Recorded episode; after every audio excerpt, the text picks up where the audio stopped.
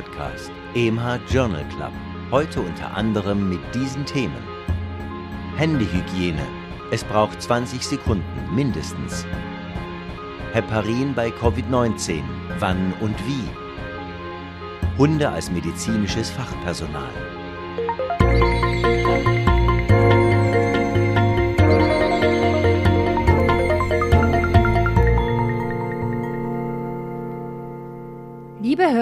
Liebe Hörer, ich begrüße Sie herzlich zu einer neuen Episode des EMH Journal Club.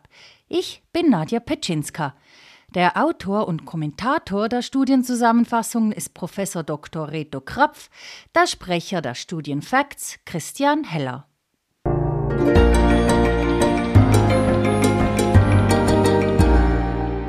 Praxisrelevant. Totale Prostatektomie offen, laparoskopisch oder roboterassistiert?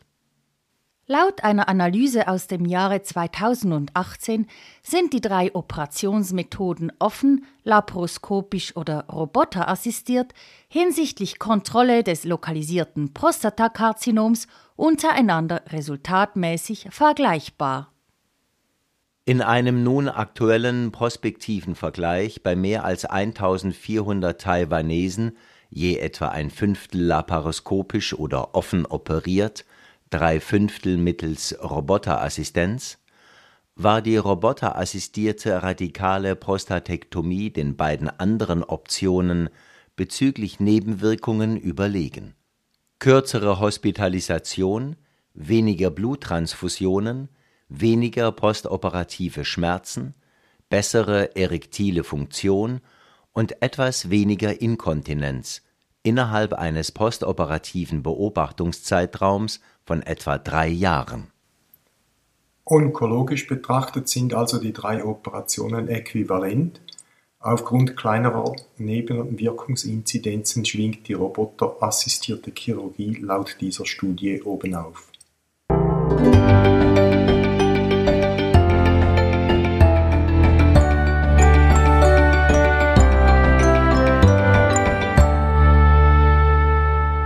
Händehygiene. Es braucht 20 Sekunden mindestens.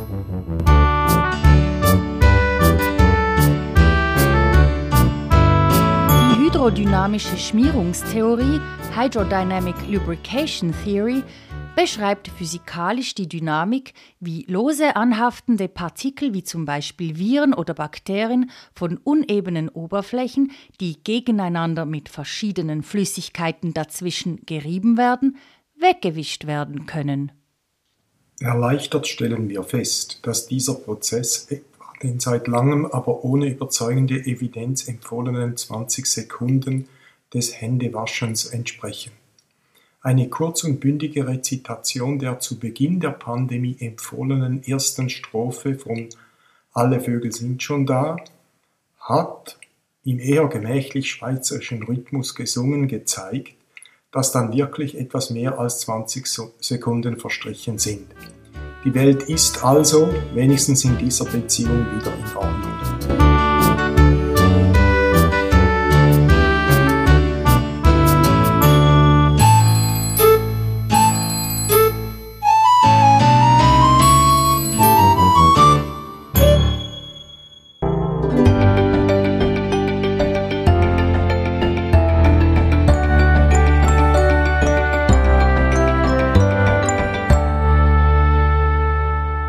Effekt der Endarterektomie versus Stenting bei hochgradiger asymptomatischer extrakranieller Karotisstenose Relevante Karotisstenosen über 50-prozentige Verengung sind ein bedeutsamer Indexrisikofaktor für kardiovaskuläre Erkrankungen allgemein und führen zu einer jährlichen Inzidenz von ipsilateralen Schlaganfällen von etwa einem Prozent, wobei die Korrelation des Stenosegrades mit der späteren Schlaganfallinzidenz unklar ist.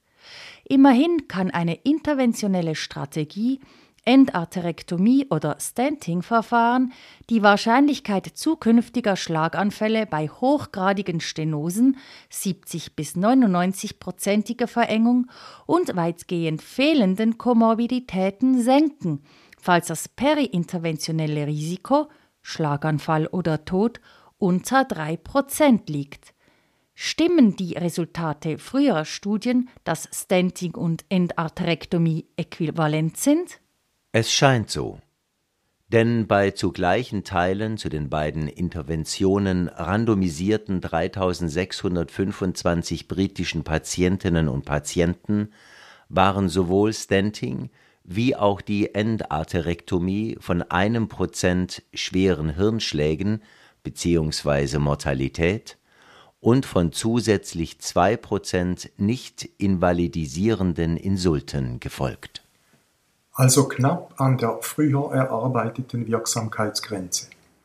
Die Interventionen sind somit in Bezug auf Nebenwirkungen bei diesen asymptomatischen Patientinnen und Patienten vergleichbar.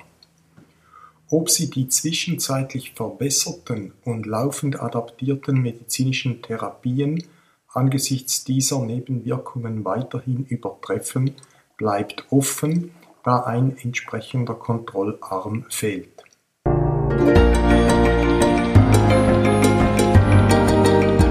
Für Ärztinnen und Ärzte am Spital. Heparin bei Covid-19. Wann und wie? SARS-CoV-2 infiziert zunächst die oberen, in zweiter Linie dann die unteren Luftwege, virale Pneumonitis, gefolgt bei einem Teil der Betroffenen von einer systemischen Entzündungsreaktion mit erhöhter Thromboseneigung, Thromboinflammation. Zwei große multinationale Studien suggerieren, dass bei schwerer Covid-19-Erkrankung mit Versagen eines oder mehrerer Organe die therapeutische Heparinisierung klassisches Heparin oder in über 90 Prozent niedermolekulare Heparine im Vergleich zur klassischen Thromboseprophylaxe die Überlebensaussichten oder Tage ohne künstlichen Organersatz nicht verbessert während dies bei weniger schwerer, weniger fortgeschrittener Covid-19-Erkrankung, bei allerdings erhöhter Inzidenz relevanter Blutungsepisoden, statistisch signifikant der Fall war. Die Gründe für die unterschiedlichen Resultate sind nicht klar. Fortgeschrittene Thrombosen mit sekundär zusätzlichen Organschäden in der Gruppe schwerkranker Covid-19-Patientinnen und Patienten und das Treffen eines sekundärprophylaktischen Fensters in der noch weniger schwer erkrankten Gruppe wäre eine naheliegende, wenn auch noch unbewiesene Erklärung.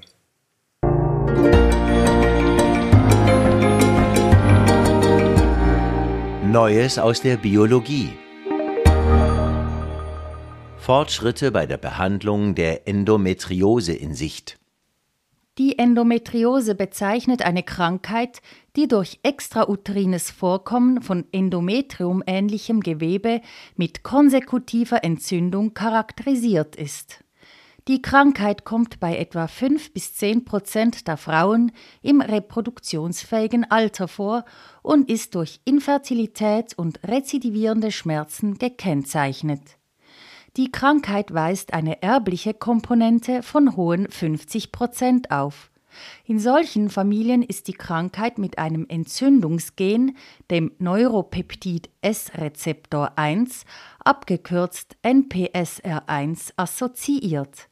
In einem Mausmodell führte die Gabe eines Inhibitors des NPSR1 zu einer Reduktion der Entzündungsinfiltrate und der Schmerzintensität. Ein wichtiger Schritt, hoffentlich, zur Verbesserung der Therapie, die aktuell nur aus endokriner Modulation und chirurgischen Interventionen besteht.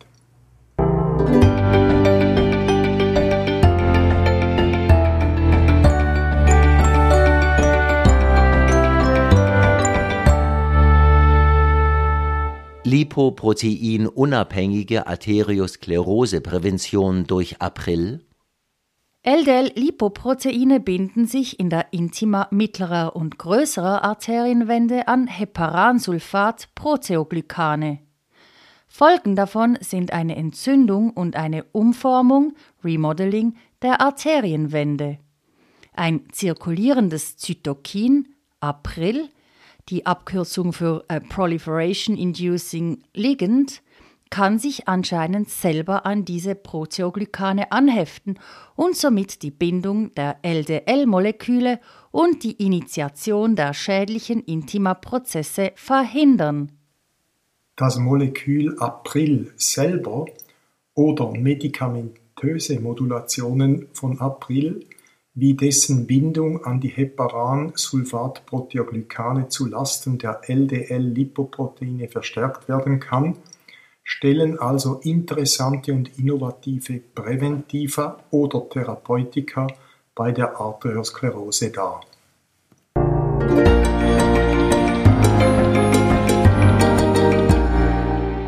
Fokus auf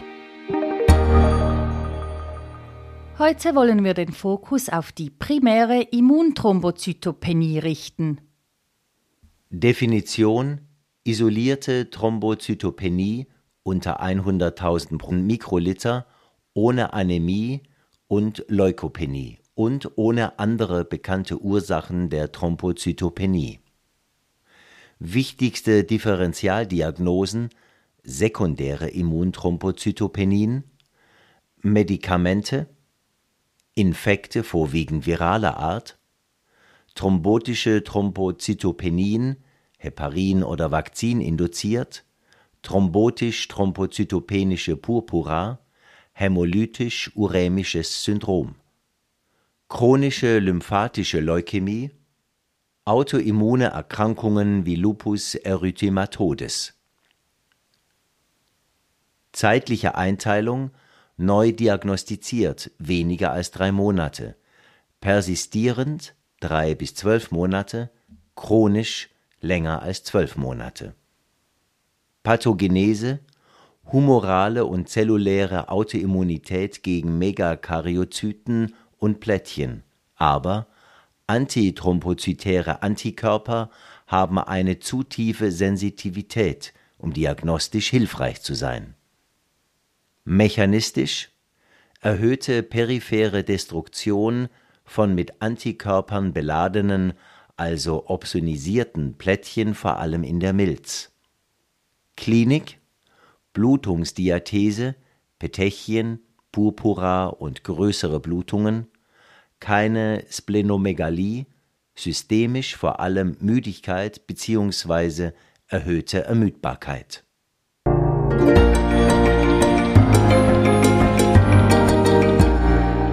Auch noch aufgefallen. Initiale Therapie bei primärer Immunthrombozytopenie.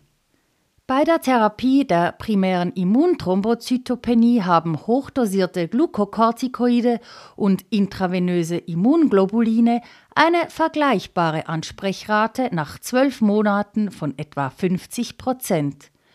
Anhaltende Remissionen sind mit 20 Prozent aber enttäuschend tief. Lohnt es sich, die Immunsuppression schon bei der initialen Therapie zu intensivieren?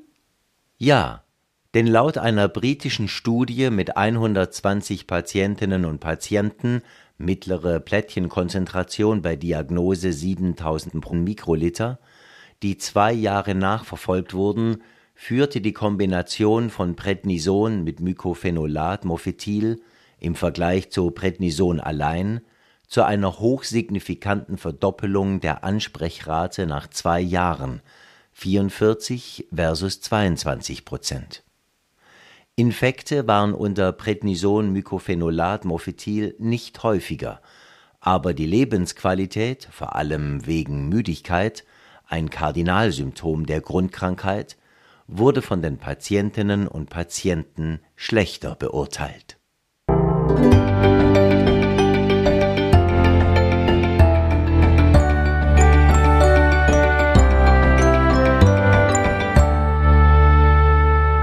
Ursprung von SARS-CoV-2 Nach Ablauf der von US-Präsident Joe Biden vorgegebenen Frist von 90 Tagen publizierte die mit dieser Abklärung betraute US Intelligence Community, dass ihre Mitglieder bezüglich Ursprung des Virus, das heißt natürliches Übergreifen von einem Tier auf den Menschen versus einem Laborunfall, noch geteilter Meinung sind.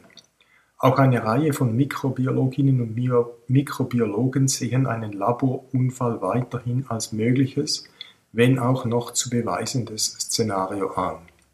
Fortsetzung wird hier sicher folgen.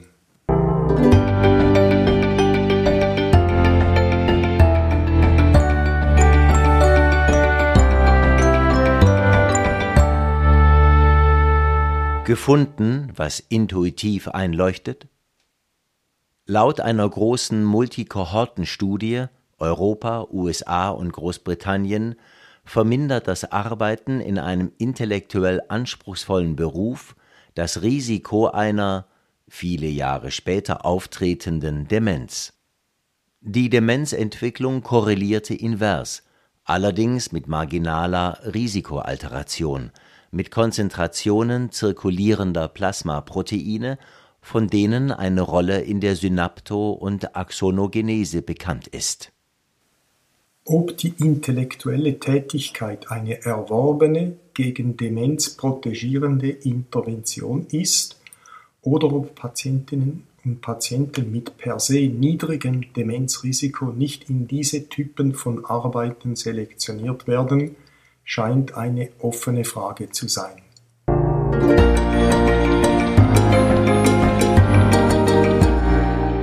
Das hat uns gefreut. Hunde als medizinisches Fachpersonal. Das extrem differenzierte olfaktorische System von Hunden wurde in verschiedenen Projekten schon zum Nutzen der Diagnostik infektiöser und nicht infektiöser, namentlich onkologischer Erkrankungen eingesetzt. Trainierte Hunde vermögen anscheinend durch olfaktorische Analyse biologischer Flüssigkeiten auch zu unterscheiden, ob diese von einer an Covid-19 erkrankten Person stammen. Eine ganz erstaunliche Leistung. Die praktische Anwendung dürfte aber an der Menge der benötigten Analysen scheitern. Kurz und bündig ergeben sich auch leichte Zweifel, ob die meist enorm hohen diagnostischen Sensitivitäten und Spezifitäten, typischerweise liegen sie deutlich über 90 Prozent, ob diese Sensitivitäten und Spezifitäten auch von weniger kynophilen Forschergruppen repliziert werden könnten.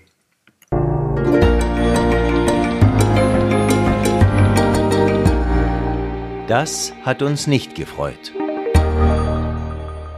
Unehrliche Ehrlichkeitsforschung. Vielleicht kennen Sie den Verhaltensforscher Dan Ariely, der mehrere Laienbestseller schrieb über die internen und externen Faktoren, wie wir zu individuellen Entscheidungen gelangen. Im Besonderen untersuchte er auch Faktoren, die über die Wahrscheinlichkeit entscheiden, ob wir eine ehrliche oder lügnerische Aussage machen. 2012 beschrieben er und seine Mitarbeitenden, dass das Voranstellen im Vergleich zur Positionierung am Schluss eines Ehrlichkeitsversprechens vor Ausfüllen eines Fragebogens die Wahrscheinlichkeit, ehrliche Aussagen zu generieren, erhöhte. Allerdings konnte die Forschergruppe schon 2020 die eigenen Resultate nicht mehr reproduzieren. Nun kommt zweifelsfrei heraus, dass die ursprünglichen Daten sogar wissenschaftliche Fake News waren. Die Arbeit ist jetzt zurückgezogen.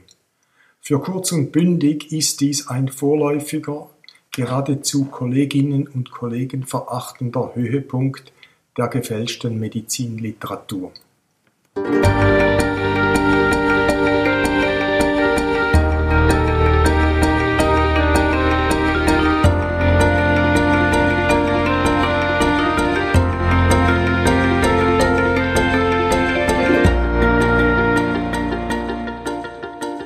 Das war es schon wieder für diese Woche mit dem EMH Journal Club. Schön, dass Sie mit dabei waren. Gefällt Ihnen unser Podcast? Dann abonnieren Sie ihn, damit Sie auch keine Folge verpassen. Sie finden den Podcast unter EMH Journal Club überall dort, wo es Podcasts gibt. Auch würde uns freuen, wenn Sie unseren Podcast weiterempfehlen. Die nächste Episode erscheint am 13. Oktober. Bis dahin, machen Sie es gut.